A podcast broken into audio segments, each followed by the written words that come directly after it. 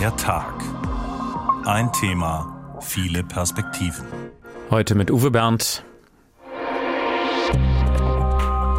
He is an undemocratic. Ich habe ganz jung den Duft der Freiheit kennengelernt, die Sehnsucht nach der historischen Wahrheit und die Ablehnung jeder Form von Gewalt und Diskriminierung, eben in der demokratischen italienischen Rechten. Immer wieder geht es hoch her im Europäischen Parlament, oft aber geht es einfach nur ums Pöbeln und Beleidigen, um Feindbilder und das Schüren von Ängsten. Was die nordische radikale Rechte vereint, ist ein gewisser Wohlfahrtsstaat-Chauvinismus. Sie verbinden Wohlfahrtsstaat und Migration und sagen zum einen, Einwanderung kostet zu viel, da fehlt das Geld für den Wohlfahrtsstaat. Sie sind bestimmt der schleichende Killer der Demokratie und der Nationalstaaten. Je früher sie wieder auf die Wiese gesetzt werden, desto besser. Die politische Landkarte Europas verändert sich seit Jahren schon Schritt für Schritt. Erst in Osteuropa, dann in den skandinavischen Ländern, jetzt auch noch in Italien. Immer mehr Rechtspopulisten kommen an die Macht. Manche muss man als Extremisten bezeichnen. Ja, und in Deutschland gedenken wir heute sowohl der Reichspogromnacht als auch des Mauerfalls, während die Pegida-Bewegung in diesen Tagen das achtjährige Bestehen feiert und die sogenannten Montagsdemos immer beliebiger werden. Irgendwie demonstriert man gegen alles, gegen hohe Energiepreise und die Maskenpflicht gegen die USA und für Nord Stream 2. Und viele Demonstranten skandieren dabei Deutschland zuerst. Wir fragen heute, warum sind Rechtspopulisten in Europa wieder so erfolgreich? Was eint sie und was trennt sie? Rechts regiert Europas Populisten auf dem Vormarsch. Wir wollen an diesem Tag heute den Finger auf die politische Landkarte Europas legen und nach den Gemeinsamkeiten und den Unterschieden suchen.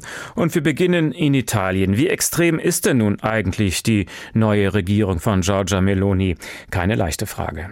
Es ist bislang eine Regierung der zwei Gesichter. Das eine Gesicht zeigte Ministerpräsidentin Giorgia Meloni bei ihrem Antrittsbesuch in Brüssel. Ich wollte das Signal geben eines Italiens, das natürlich mitmachen und zusammenarbeiten, seine eigenen nationalen Interessen verteidigen will und dies innerhalb des europäischen Rahmens, indem wir gemeinsam mit den anderen Ländern die besten Lösungen suchen in den großen Herausforderungen, die uns bevorstehen. Meloni als Chefin oder wie sie es sagen würde, Chef einer Regierung, die in Europa erst einmal niemanden erschrecken will und sich entsprechend kooperativ und außenpolitisch verlässlich zeigt. Mehrfach hat Meloni deutlich gemacht, im Ukraine-Krieg stehe Italien weiter fest an der Seite Kiews. Erste Risse zeigen sich in der Antimigrationspolitik. Hier gab es Rügen aus Brüssel wegen der Weigerung der Regierung Meloni, alle auf dem Mittelmeer geretteten Menschen sofort an Land zu lassen. Die neue Ministerpräsidentin hatte bereits in ihrer Regierungserklärung anknüpfend an ihre Versprechen im Wahlkampf angekündigt. In Italia. Nach Italien, wie in allen anderen ernsthaften Ländern, kommt man nicht illegal hinein. Die harte Linie gegen Migrantinnen und Migranten ist für die neue Regierung in erster Linie Innenpolitik verbunden mit der Hoffnung, dass sich die offensive Auseinandersetzung mit den ausländischen Nichtregierungsorganisationen innenpolitisch auszahlt. Wie vor drei Jahren, als Legerführer Matteo Salvini im Konflikt mit Sea-Watch-Kapitänin Carola Rakete zum beliebtesten Politiker des Landes aufstieg. Charakteristisch für die ersten Wochen der neuen Regierung Meloni ist, dass sie sanfte Töne in der Europa- und Außenpolitik mit einer harten Rechtswende in der Innenpolitik kombiniert. Der erste Gesetzentwurf war hierfür ein Symbol. Er richtete sich gegen nicht genehmigte Rave-Partys, die in Italien Teil einer linksalternativen Subkultur sind. Die geplanten Gefängnisstrafen von bis zu sechs Jahren gegen Organisatoren solcher Partys seien, sagt Meloni, ein Zeichen eines Staates, der sich nicht wehrlos und handlungsunfähig zeigen will, angesichts der wiederholten Verletzung von Gesetzen, angesichts der Illegalität. Das harte Vorgehen gegen Raver sorgte besonders für Kritik, weil die Regierung Meloni am selben Tag auf einen großen Aufmarsch von Neofaschisten am Grab Mussolinis nicht reagierte. Auch mit symbolischen Gesten und Entscheidungen macht die Regierung deutlich, dass sie im Land eine politisch-kulturelle Wende will. Meloni, die im Wahlkampf gegen die angebliche Macht der Schwulen- und Lesbenlobby in Italien gewettert hat und Gendern ablehnt, ließ schriftlich mitteilen, sie möchte offiziell als der Ministerpräsident und nicht die Ministerpräsidentin angesprochen werden. Man hat darüber gestritten, über der Präsident, die Präsidentin. Darüber haben wir unterschiedliche Meinungen. Ich habe nie geglaubt, dass die Größe der Freiheit der Frauen darin besteht, sich Zuginschaffnerin zu nennen.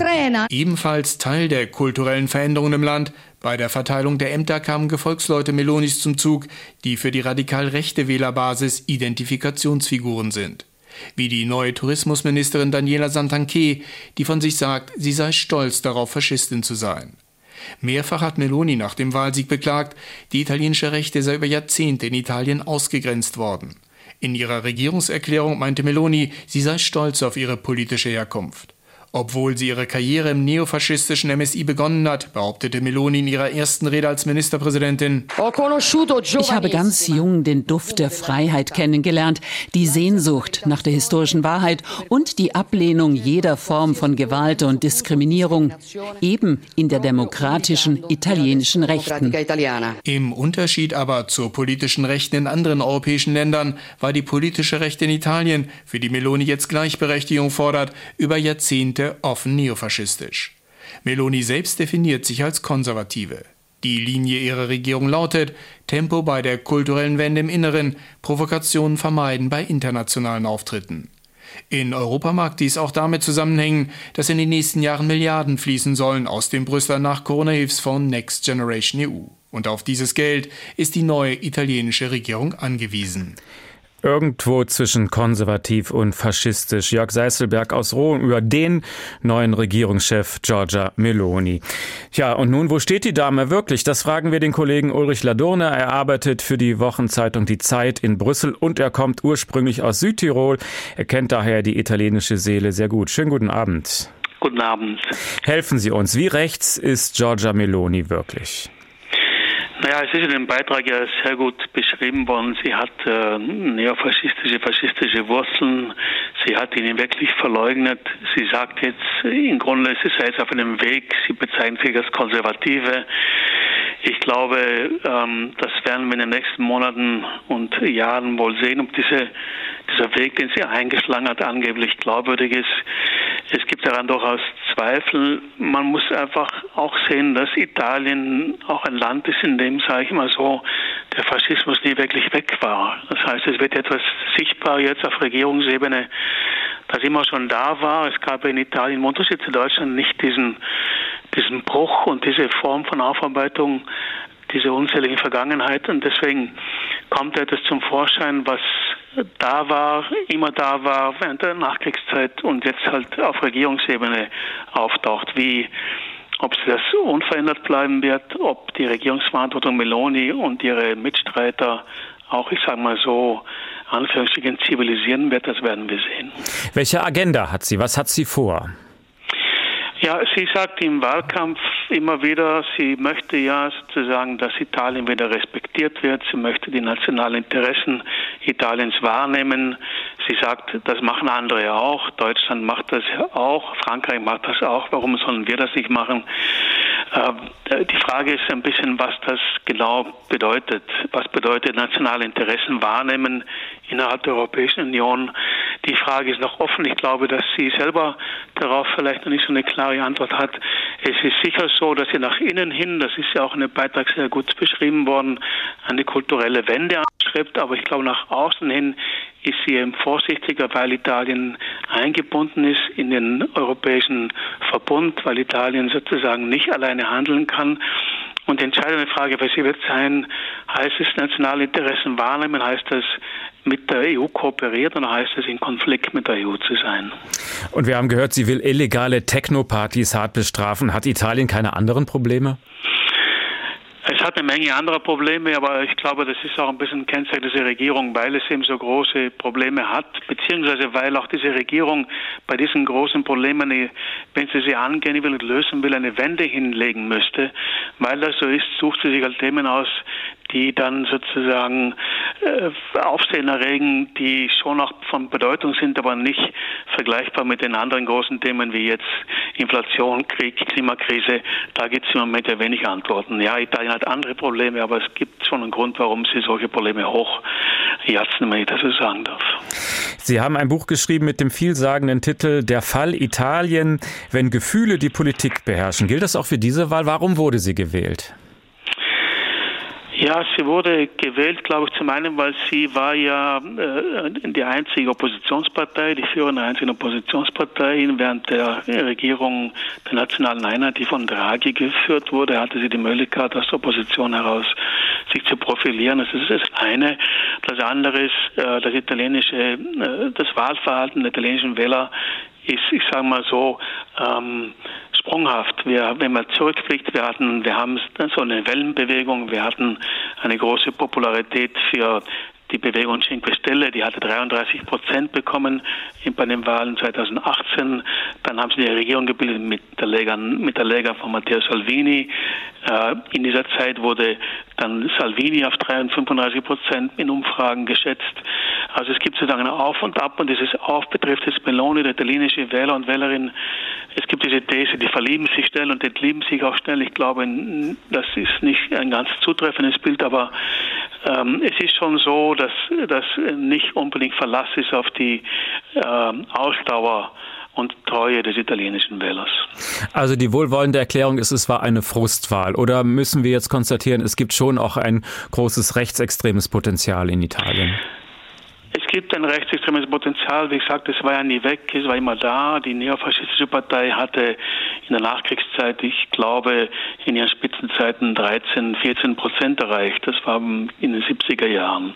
Aber sie lag immer bei 6, 7 Prozent. Es gibt, glaube ich, schon ähm, ein, ein relativ großes Potenzial. Wir haben es mit einem Land zu tun, das seit sich bis heute nicht erholt hat von der Eurokrise. Es ist das einzige Land in Europa, das sozusagen sich nicht wirklich erholt hat. Die anderen Länder, die verschuldet waren, Spanien, Irland, auch Griechenland, haben sich einigermaßen erholt, aber Italien nicht. Wir haben ein Land zu tun, das leidet unter großen Emigration. Es gibt 100.000 Italiener, die jedes Jahr das Land verlassen. Gestern ist eine neue Studie erschienen.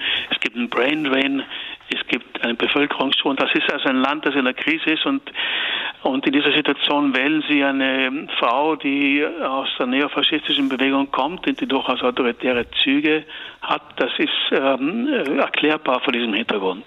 Jetzt leitet also eine Frau eine Regierung voller Machos. Wie lange kann das gut gehen? Ja, ich glaube, ähm, das ist, äh, ich meine, die Durchschnittsdauer einer italienischen Regierung in der Nachkriegszeit die ist, glaube ich, 14 Monate.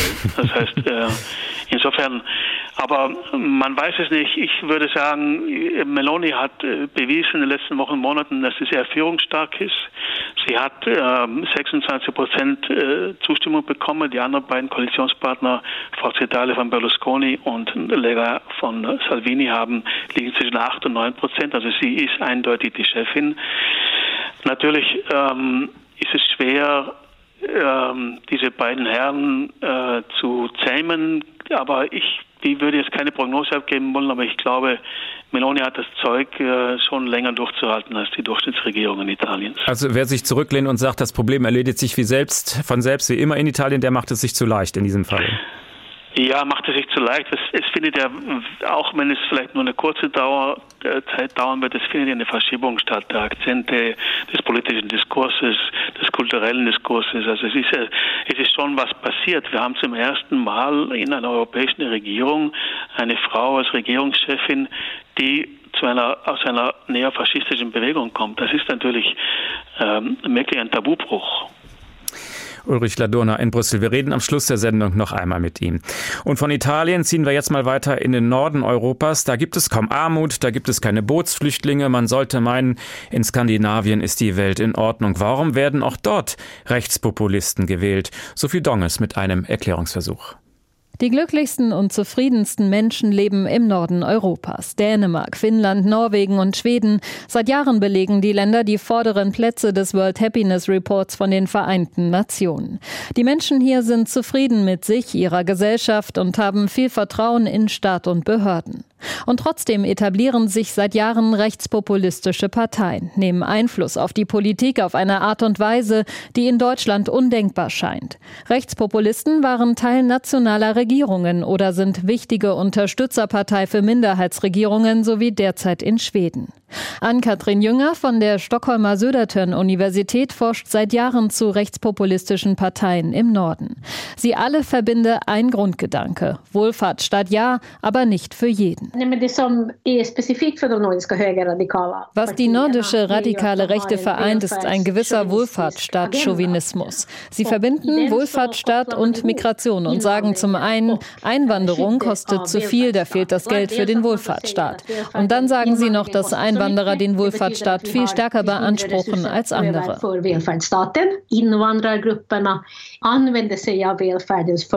Das Thema Populismus ist kein neues im Norden. In unterschiedlichen Wellen und mit unterschiedlichen Ausprägungen kamen und verschwanden Parteien, die gegen die EU oder gegen Steuern wetterten. Rechtspopulisten sind seit gut 20 Jahren in Parlamenten im Norden aktive politische Gestalter. 2001 beispielsweise in Dänemark, als die dänische Volkspartei eine konservative Minderheitsregierung tolerierte und ihr damit ins Amt half. Minderheitsregierungen sind keine Seltenheit im Norden und die Mehrheitsverhältnisse in den Parlamenten schon lange kompliziert. Das hat den Rechtspopulisten in die Hände gespielt, zuletzt in Schweden. Seit kurzem regiert eine bürgerliche Minderheitsregierung, toleriert durch die Schwedendemokraten. Eigentlich gab es über viele Jahre einen Pakt zwischen den schwedischen Reichstagsparteien, nicht mit den Rechtspopulisten zusammenzuarbeiten. Man wollte sie isolieren. Das gilt seit dieser Wahl nicht mehr. Wie in vielen anderen Ländern, nicht nur im Norden, sind es doch vor allem die bürgerlichen Parteien, die sich von den radikalen Rechten in einer Regierung unterstützen lassen, sagt die Wissenschaftlerin Ann-Kathrin Junger. In Schweden ist das nicht anders. Schweden hat sich wie andere Länder entwickelt, in denen es radikale Rechte gibt, die als legitime Partner für Zusammenarbeit gelten. Schweden ist das letzte Land im Norden, in dem Rechtspopulisten aktiv die Politik mitbestimmen. Die Schwedendemokraten unterscheiden sich deutlich von ihren Schwesterparteien in anderen Ländern. Denn sie haben als einzige im Norden ihre Wurzeln auch im Neonazi-Milieu. Anderswo sind die Parteien aus bäuerlich-konservativen oder Steuerprotestbewegungen hervorgegangen. Worin sich verschiedene Experten in Schweden nach der Wahl jedoch einig waren, ist, der Erfolg der Schwedendemokraten bedeutet nicht, dass die schwedische Bevölkerung extrem nach rechts gerückt sei. Vielmehr sei die Wahl der Schwedendemokraten auch ein Ausdruck großer Unzufriedenheit mit den Parteien gewesen, die zuletzt an der Macht waren. Also, Historisch gesehen haben die nordischen Länder immer viele Flüchtlinge aufgenommen, sich um Menschen in Not gekümmert und Entwicklungshilfe geleistet. Vor allem in Schweden, aber auch in den anderen nordischen Ländern gibt es einen großen Anteil mit Migrationshintergrund in der Bevölkerung. Ich würde also nicht sagen, dass es homogene Gesellschaften bestehend aus ethnischen Skandinaviern sind, die ihre gedanklichen Wurzeln in der dunklen Vergangenheit haben. Und doch ist der Rechtspopulismus salonfähig geworden und regelmäßig ploppen populistische Äußerungen auch bei anderen Parteien auf, wie etwa bei den dänischen oder schwedischen Sozialdemokraten. Dänemark gilt als Hardliner in Sachen Migration. Wir wollen eine Null-Flüchtlingspolitik, sagen dort die Sozialdemokraten. Sozialdemokraten ganz deutlich. Und auch in Schweden hat sich der Ton bei der Volkspartei in diesem Wahlkampf deutlich verschärft. Wir müssen aufpassen, dass wir keine Ghettos kriegen, hat die ehemalige sozialdemokratische Ministerpräsidentin Andersson gesagt. Und meinte damit, dass man eine gewisse Grenze setzen soll für nicht-nordische Bewohner in gewissen Gegenden. Und in Bezug auf Ukraine-Flüchtlinge haben die Sozialdemokraten und die Rechtspopulisten eigentlich das Gleiche gesagt. Wir haben unseren Teil bereits geleistet, beziehungsweise Schweden ist voll. Politische Parteien sind eben strategisch. Eine rechtspopulistische Regierungschefin oder ein Chef, auch das wäre perspektivisch möglich, so an Katrin Jünger. Auch in einem der glücklichsten Länder der Welt im Norden Europas.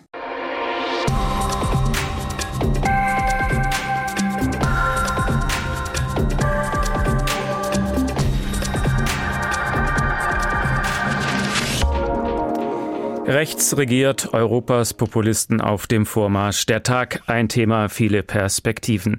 In Skandinavien ist diese Entwicklung recht neu. In Osteuropa gibt es das schon länger. Deshalb picken wir uns jetzt mal Ungarn als Beispiel raus. Wolfgang Fichtel ist unser Korrespondent in Wien. Ich grüße Sie. Ich grüße Sie auch. Viktor Orban ist jetzt schon seit zwölf Jahren im Amt. Dieses Jahr wurde er mit ja. seiner Fidesz-Partei mit absoluter Mehrheit bestätigt. Warum kommt dieser Mann in Ungarn so gut an? Irgendwas muss er ja richtig machen.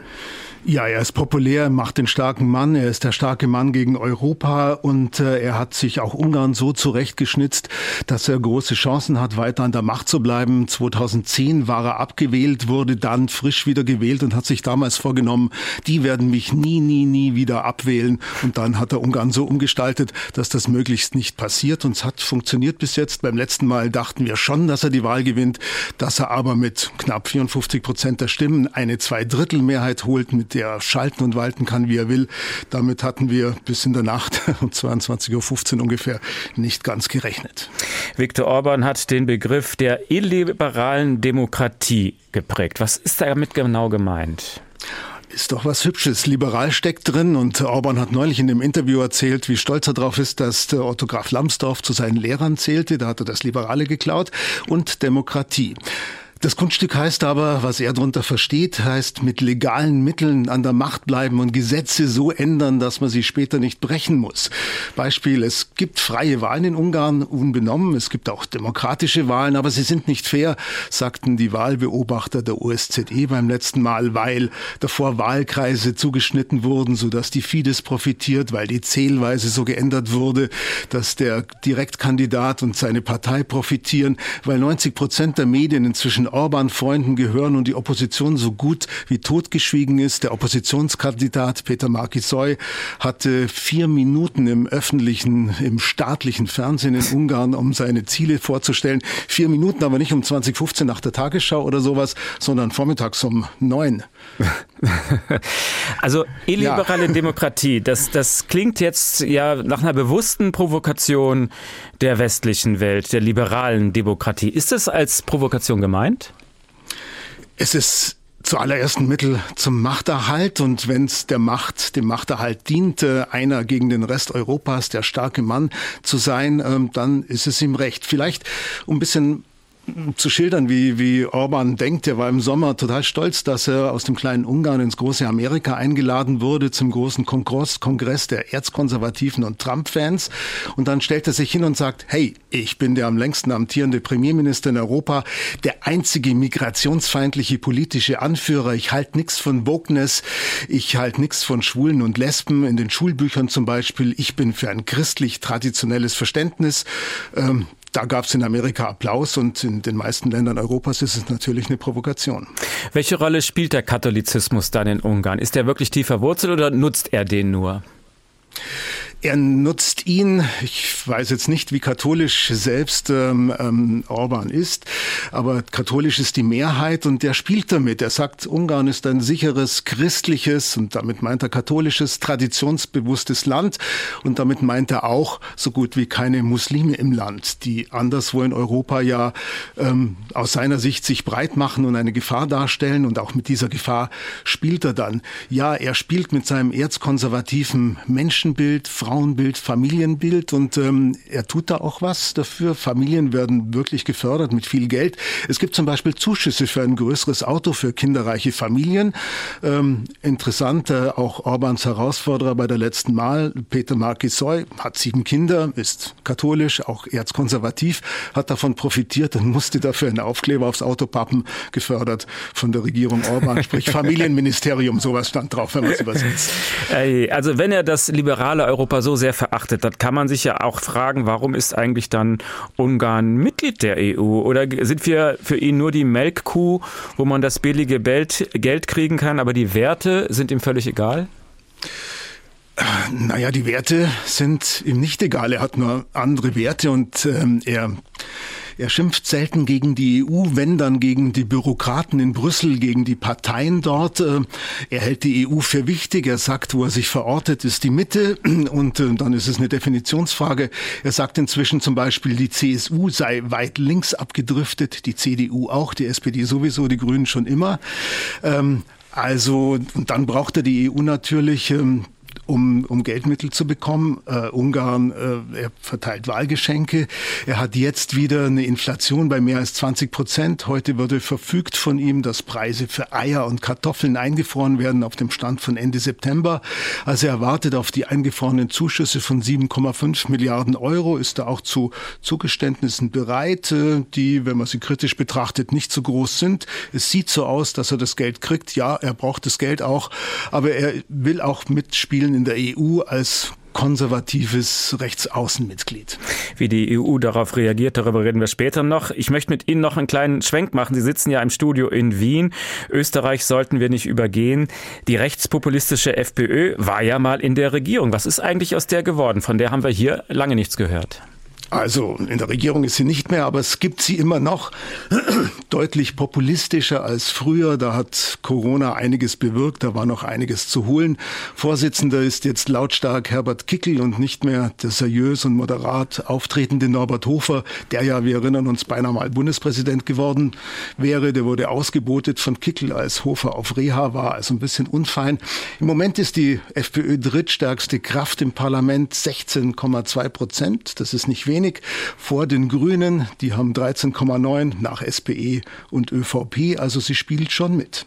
Okay, aber Sie haben keine Führungsfigur, die irgendwie jetzt wieder nach vorne kommen könnte, oder müssen wir damit rechnen? Sie haben schon eine Führungsfigur, jenen Herbert Kickel, der sehr populistisch unterwegs ist, äh, auch um, breiten Bevölkerungsschichten ein Pferdewurmmittel empfohlen hat als Mittel gegen Corona, von den anderen nicht so ganz ernst genommen wird, aber 16,2 Prozent sind jetzt nicht so wenig.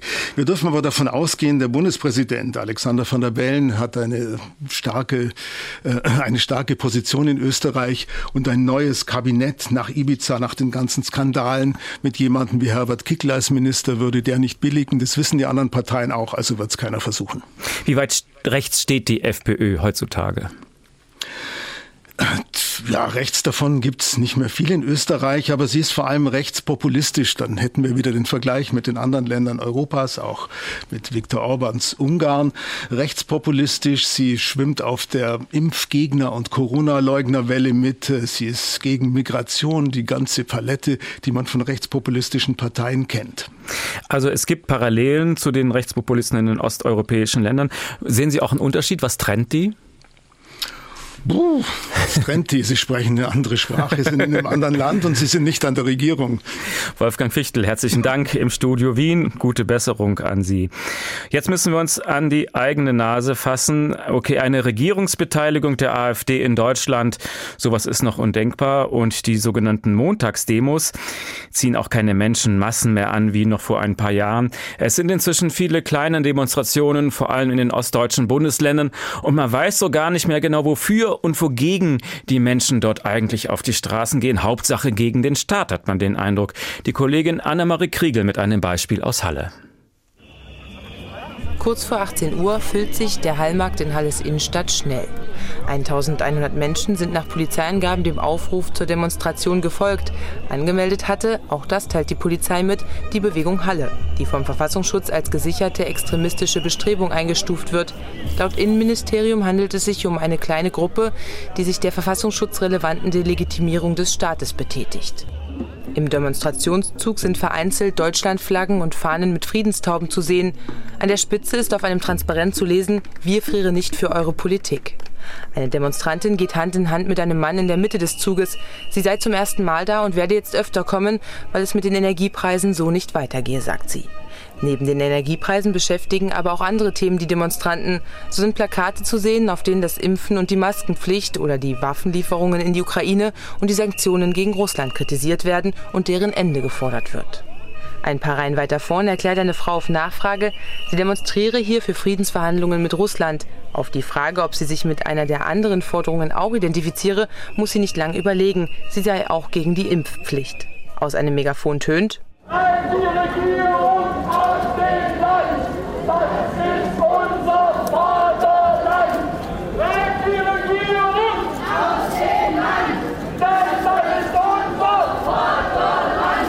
Hier und da gucken Schaulustige aus den Fenstern. Sie werden aus dem Megafon aufgefordert, sich anzuschließen. Mittlerweile ist die Demonstration fast seit einer Stunde unterwegs. Der Demonstrationszug kommt schnell voran und nähert sich wieder dem Hallmarkt. Auf der angemeldeten Strecke liegt auch das Funkhaus des Mitteldeutschen Rundfunks. Hier werden vereinzelt Lügenpresserufe laut. Von hier ist es nicht mehr weit bis zum Endpunkt der Demonstration. Wieder auf dem Hallmarkt angekommen, hat sich die Demonstration merklich verkleinert. Nach Angaben der Polizei sind es jetzt noch 750 Teilnehmerinnen und Teilnehmer. Es werden im Verlauf der einstündigen Kundgebung immer weniger. In den Reden wiederholen sich die Forderungen von Transparenten und Schildern der Demonstration. Vom Veranstalter heißt es, man habe im Verlauf der Demonstration 1440 Menschen gezählt. Es sind also kaum noch Großdemonstrationen, stattdessen viele kleine und man weiß gar nicht so richtig, wofür und wogegen die Menschen nun wirklich auf die Straße gehen. Da kann uns Professor Matthias Quent weiterhelfen vom Institut für Demokratie und Zivilgesellschaft an der Universität Jena. Schönen guten Abend. Guten Abend, hallo. Viele Demonstranten sagen, ich bin nicht links, ich bin nicht rechts, ich bringe meine Wut zum Ausdruck, das ist mein Recht. Aber wenn die Demo, wie in diesem Beispiel jetzt gerade von Verfassungsfeinden angemeldet wurde, was sagt das dann? Also das sagt zum einen, dass äh, diese Strategie, diese von der neuen Rechten gepflegte Strategie zu versuchen, politische Unterschiede zu überstülpen mit einem allgemeinen Anti-Establishment, Anti-Systemkurs, dass die aufgeht, dass die auch eine Resonanz äh, findet und damit auch sozusagen eine bewusst eine Orientierungslosigkeit gestiftet wird. Ja, es soll schwieriger gemacht werden, solche Proteste klar zuzuordnen. Es geht darum, Verunsicherung äh, herzustellen, auch in der der Berichterstattung über solche Proteste. Und dann geht es darum, natürlich anschlussfähig zu sein für Menschen, die vielleicht vom politischen System entfremdet sind, die sich nicht als politisch definieren und hier einen, einen Zugang finden sollen. Aber natürlich ist äh, eine politische Kundgebung qua Definition politisch und damit auch irgendwie im Koordinatensystem zu verorten. Also es gibt inzwischen sogar schon Demonstrationen komplett ohne Plakate. Da ziehen Menschen durch die Straßen mit Fackeln unter Deutschlandfahne. Da kann man ja eigentlich nichts gegen sagen. Äh, was ist die Botschaft dann, die wirkliche Botschaft von so einer Demonstration?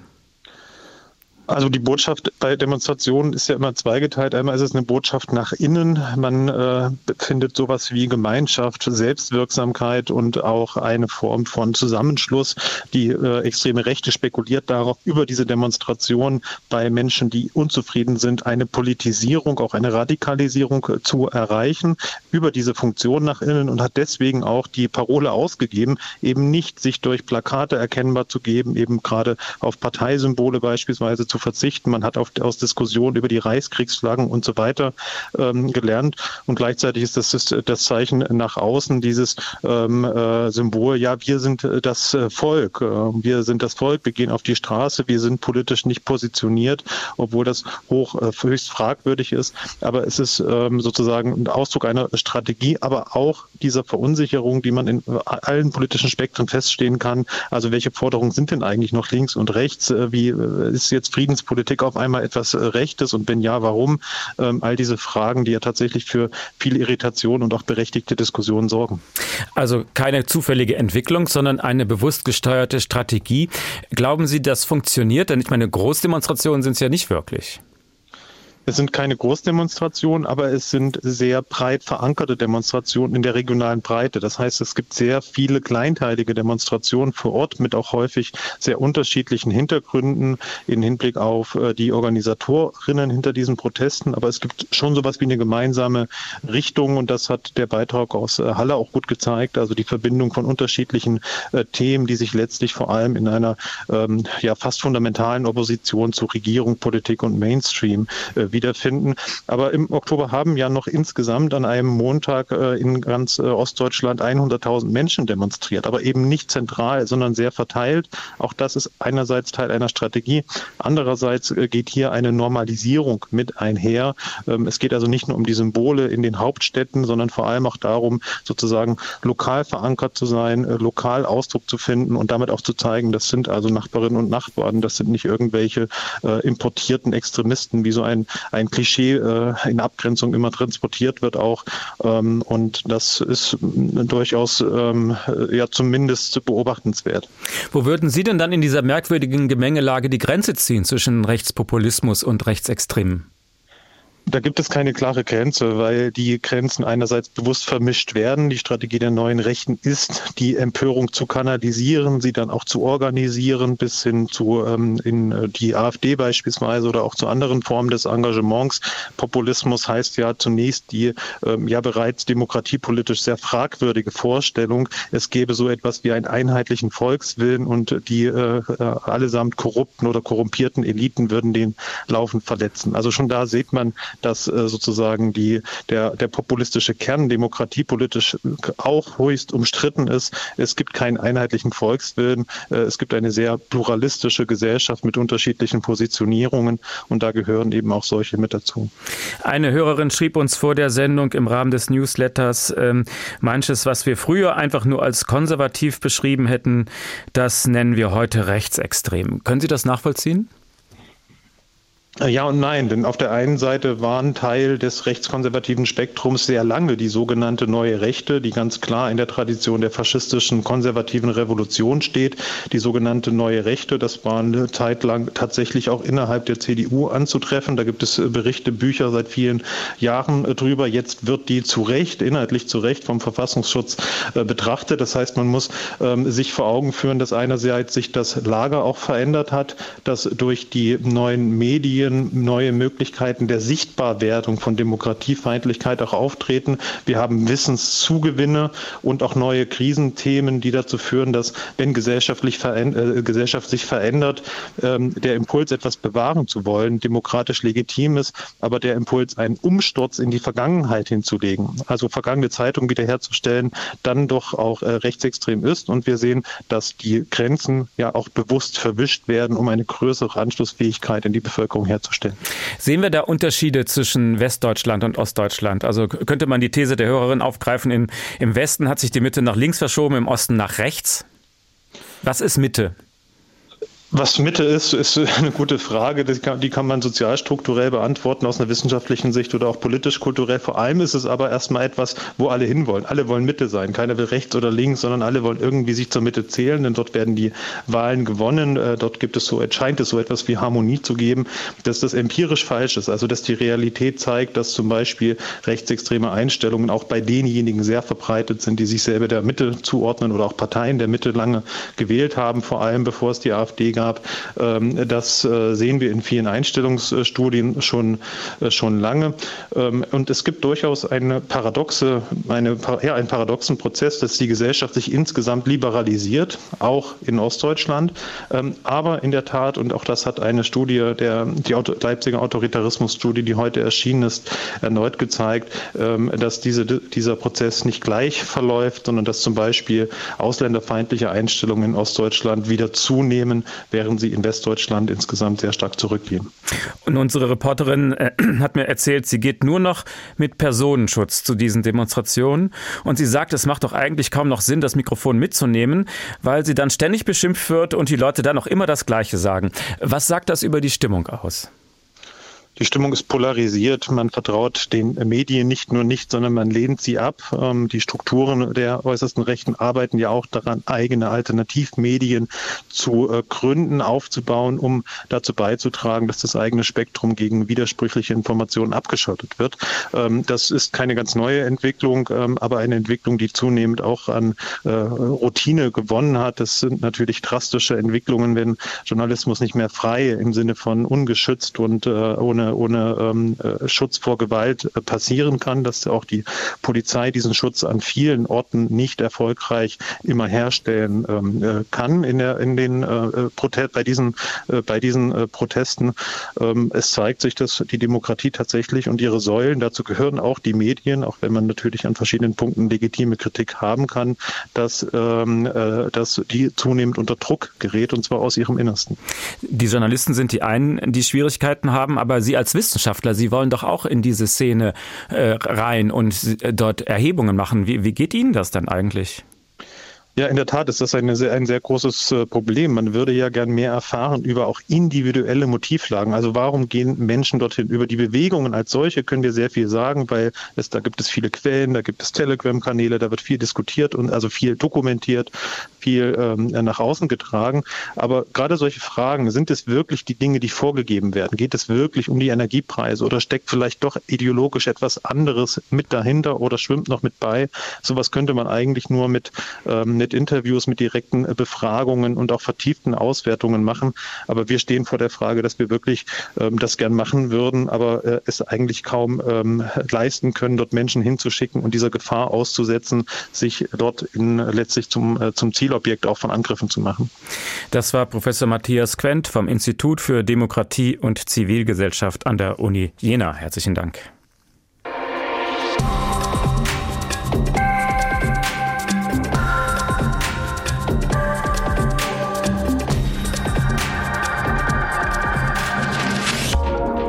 Rechts regiert Europas Populisten auf dem Vormarsch und diesen Vormarsch kann man natürlich ganz besonders gut im Europäischen Parlament beobachten. Der Tonfall ist rauer geworden in den letzten Jahren. Die Populisten und die Extremisten werden mehr. Das hört man auch in den Debatten. Alexander Göbel mit ein paar sehr eindrucksvollen Beispielen. You patronizing snuck-up snob. How dare you Nein, gekuschelt wird hier nicht. Immer wieder geht es hoch her im Europäischen Parlament, ob in Straßburg oder in Brüssel. Es wird gerungen um politische Positionen, um Resolutionen, meistens sehr ernsthaft, verbissen, sachlich und manchmal sogar humorvoll. Oft aber geht es einfach nur ums Pöbeln und Beleidigen, um Feindbilder und das Schüren von Ängsten. Vor allem rechte Fraktionen und Rechtspopulisten tun sich hier hervor, und durchweg sind es Männer. Ihr Ziel provozieren, Aufmerksamkeit erregen, Schlagzeilen produzieren, vor allem für die eigene Wählerschaft, koste es, was es wolle. Sie haben das Charisma eines feuchten Lappens und kommen rüber wie ein niederer Bankangestellter. So vor einigen Jahren der Chef der Brexit Party Nigel Farage zum belgischen Ratspräsidenten Hermann von Rompuy. Wer sind Sie? fragt Farage und antwortet sich selbst. Sie sind bestimmt der schleichende Killer der Demokratie und der Nationalstaaten. Je früher sie wieder auf die Wiese gesetzt werden, desto besser. Bis zum Ausstieg Großbritanniens aus der EU haben Farage und seine Brexiteers im EU-Parlament immer wieder für Skandale gesorgt. 2019 kehrten sie dem Plenum bei der Europahymne demonstrativ den Rücken zu. Zum endgültigen Abschied Ende Januar 2020 verhöhnten sie die anderen Abgeordneten und schwenkten ihre britischen Fähnchen.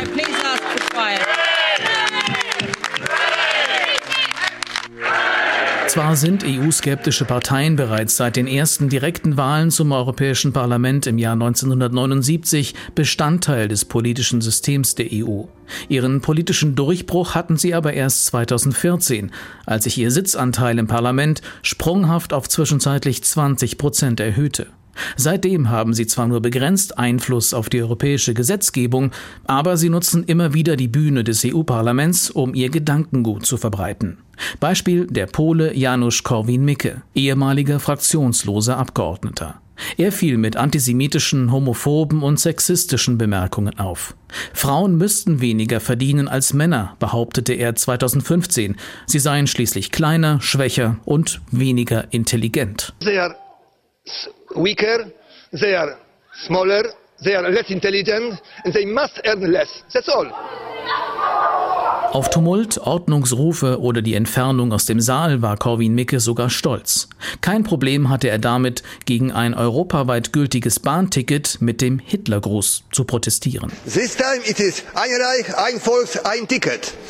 Thank you very much. Ich sage Ihnen nur eines dazu. Mein Respekt vor den Opfern des Faschismus verbietet mir, darauf auch nur mit einem Wort einzugehen. Antwortete der Sozialdemokrat Martin Schulz, zu jener Zeit Parlamentspräsident. Rechte Entgleisungen, Hasskommentare und Vergleiche mit der Zeit des Nationalsozialismus bis hin zur kalkulierten Relativierung von NS-Verbrechen häuften sich.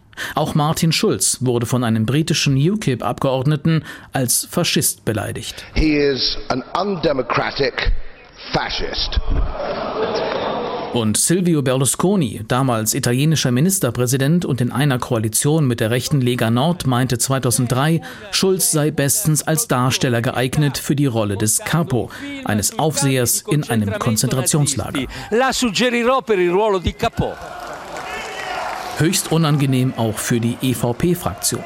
Denn die Europäische Volkspartei ist bis heute nicht nur die politische Heimat von Berlusconis Forza Italia, die inzwischen mit Giorgia Melonis postfaschistischen Fratelli d'Italia und der rechten Lega eine Regierung bildet. Die EVP ist auch die Parteienfamilie von CDU und CSU und bis 2021 gehörte zur EVP auch die Fidesz, die Partei des ungarischen Ministerpräsidenten Viktor Orban. 2018 griff Orban im EU-Parlament tief in die Kiste der völkischen Rhetorik, um Ungarn gegen den Vorwurf mangelnder Rechtsstaatlichkeit zu verteidigen, ein EU-Dauerthema bis heute. Ich stehe hier vor Ihnen und verteidige meine Heimat, weil es für die Ungarn eine Ehrensache ist, die Frage der Freiheit und der Demokratie. Die Unabhängigkeit ist eine Frage der Ehre. Deshalb sage ich, dass die, der Bericht, der vor Ihnen steht, die Ehre Ungarns verletzt und des ungarischen Volkes. Seit dem Austritt von Fidesz aus der EVP wird geraunt, Orbans Partei könnte eine rechte Superfraktion im EU-Parlament schmieden. Doch daraus ist bis heute nichts geworden. Fidesz-Leute sitzen fraktionslos im parlamentarischen Nirgendwo. Marine Le Pens Rassemblement National und die italienische Lega sitzen gemeinsam in der rechtspopulistischen Fraktion ID, Identität und Demokratie, der auch die AfD angehört. Giorgia Melonis Brüder Italiens sitzen in der zweiten EU-kritischen Fraktion bei den europäischen Konservativen und Reformern, kurz EKR. Diese Fraktion wird dominiert von der polnischen Regierungspartei PiS, die aus Gründen kein Interesse hat an einer rechten Fusion. In der EKR kann die PiS nämlich mit Abgeordneten als Berichterstatter für einzelne Dossiers die Positionen des Parlaments prägen. Die Mitglieder der ID-Fraktion aber starten weder Initiativen noch fallen sie durch Kompetenz auf, dafür aber mit Rassismus. Aktuelles Beispiel Jean-Paul Giraud vom Rassemblement National. Erst vor wenigen Wochen nutzte er die Krise im Iran für eine islamfeindliche Rede. Er warf der EU vor, Kopftuchzwang und Islamismus zu fördern. Europa gehorche gewissermaßen den Ayatollahs. Auch dafür gab es vom Parlamentspräsidium eine Ermahnung. Provokation um jeden Preis im EU-Parlament. Wie geht nun die EU mit der zunehmenden Zahl der Rechtspopulisten um? Wie verändert sich das politische Klima? Auch das kann Ulrich Ladurna gut beschreiben. Er arbeitet für die Zeit in Brüssel, ist nochmal am Telefon. Ist die Stimmung eigentlich auf den Fluren ähnlich gereizt wie jetzt in diesen Debatten, die wir gehört haben, oder hat man sich jenseits der Öffentlichkeit längst irgendwie arrangiert? Ja, sagen wir so, ähm, natürlich in der parlamentarischen Demokratie ist auch immer ein Stück weit Theater. Ich will das jetzt nicht äh, runterreden, was Sie im Beitrag geschildert haben, aber natürlich ist das Parlament, das Europaparlament eine große Bühne, in dem sich seriöse und weniger seriöse Politiker profilieren wollen, vor allem von einem heimischen Publikum. Also wenn jemand hier äh, sozusagen über die Stränge schlägt, dann macht er das immer mit Blick auf seine Wähler zu Hause. Das nur zur Einordnung.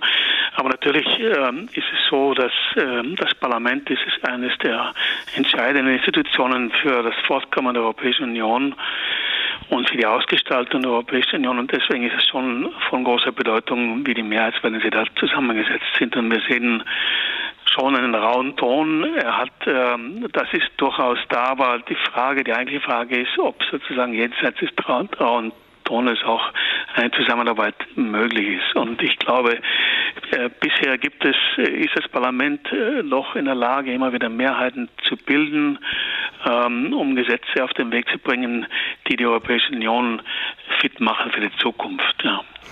Also die Rechtspopulisten stehen noch ausgegrenzt in der Ecke. So viele Ecken hat man gar nicht im Parlament wahrscheinlich. Inzwischen. Nein, die, genau, die Rechtspopulisten, das war ja auch, sind ja jetzt auch nicht, es ist ja nicht ein Block. Wir haben ja auch in Ihrem Beitrag gehört, es gibt ja zwei Fraktionen der Europäischen Konservativen und Reformpartei. Da ist die Frau Meloni dabei und die andere Fraktion ist Europäische Identität und Demokratie. Da ist AfD, Rassemblement National von Le Pen und die Lega drinnen. Und diese beiden Blöcke haben, haben miteinander nicht direkt viel zu tun. Die arbeiten ja auch nicht wirklich zusammen. Ich würde sagen, der Block in dem Meloni ist, ist eher, äh, die beschreiben sich selber als Europarealisten, was auch immer das sein mag. Aber ich glaube, da ist eher eine konstruktivere äh, Zusammenarbeit zu erwarten, weil die anderen äh, durchaus auf Polemik aus sind und sich profilieren wollen und keine konstruktive Agenda haben. Wobei zwischen den beiden, ähm, es ist auch die Rede davon, dass zum Beispiel Lega für das später vielleicht zu einer anderen Fraktion wechseln könnte. Also man muss auch sehen, es ist immer viel Bewegung im Parlament. Die Zahl der Rechtspopulisten hat zugenommen, das ist das eines richtig und gleichzeitig hat auch das Parlament sozusagen die Vielfalt der Fraktionen, der Parteien hat auch zugenommen. Das ist, äh, spiegelt natürlich auch die die Entwicklung in den nationalen Parlamenten wieder. Wir haben auch hier nicht gerade eine Zersplitterung, aber doch eine größere Vielfalt als vor einigen Jahren. Also zwei rechtspopulistische Blöcke. Wie ist denn das innerhalb dieser Blöcke? Sind das dann allerbeste Freunde oder sehen Sie da auch schon Brüche? Nein, das sind äh, nicht allerbeste Freunde. Ich glaube jetzt zum Beispiel bei bei äh, Identität und Demokratie, das sind natürlich AfD, Lega, Rassemblement National.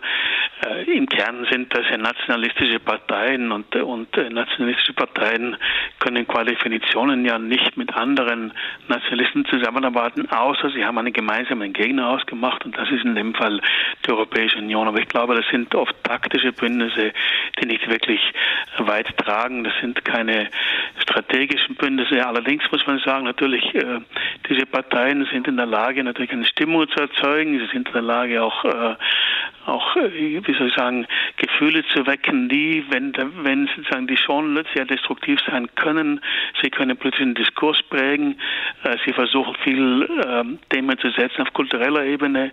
Und da spielen die natürlich schon eine Rolle, weil sie den Diskurs in Europa verändern können oder zumindest dunkler einfärben können. Das ist die Lage im Europäischen Parlament. Wie sieht es in der Kommission aus? Sehen Sie da auch rechtspopulistische Einflüsse wachsen? Also nicht, die Kommission ist ja zusammengesetzt aus sozusagen, denn jedes Mitgliedsland hat ja das Recht äh, und die Möglichkeit, einen Kommissar zu bestellen. Wir haben 27 Kommissare, da kommen eben auch Kommissare aus Ländern, die von Rechtspopulisten regiert werden, zum Beispiel Ungarn. Es gibt einen ungarischen Kommissar, der ist zuständig für die Osterweiterung. Ähm, der spielt innerhalb der Kommission keine größere Rolle meines Wissens. Es schwächt ein bisschen die Kommission, aber die Kommission hat es vor allem zu tun im Außenverhältnis mit diesen Regierungen. Es gibt ja, wie wir wissen, schon seit Jahren einen, einen Konflikt mit Ungarn, auch zum Teil mit Polen über Rechtsstaatsfragen. Also je mehr rechtspopulistische Regierungen an die Macht kommen in europäischen Mitgliedstaaten, desto schwächer wird natürlich auch die Kommission, weil sie gefordert ist, europäische und Regeln durchzusetzen. Und in, in Ländern wie Ungarn werden diese Rechte und Werte mit Füßen getreten.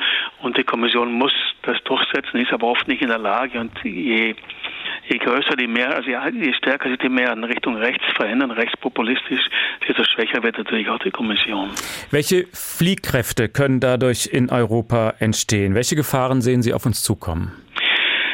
Also ich denke, man man muss sehen, dass wir in Zeiten des Krieges leben. Wir vergessen ja manchmal trotz der schrecklichen Nachrichten, die wir jedes, jeden Tag bekommen, dass wir im Kreml einen Mann sitzen haben, Wladimir Putin, äh, der äh, es eindeutig sich zum Ziel gemacht hat, die Europäische Union zu zerlegen. Ich glaube, darüber gibt es keinen Zweifel. Und, äh, und wenn man einen Augenblick sich hineinversetzt in in den Kreml und auf Europa blickt, dann würde man schauen, wo gibt es denn hier Schwachpunkte, wo kann man hier Gelegenheiten finden, um die Europäische Union zu schwächen. Und da wird man natürlich auch, auch bei den Rechtspopulisten ankommen.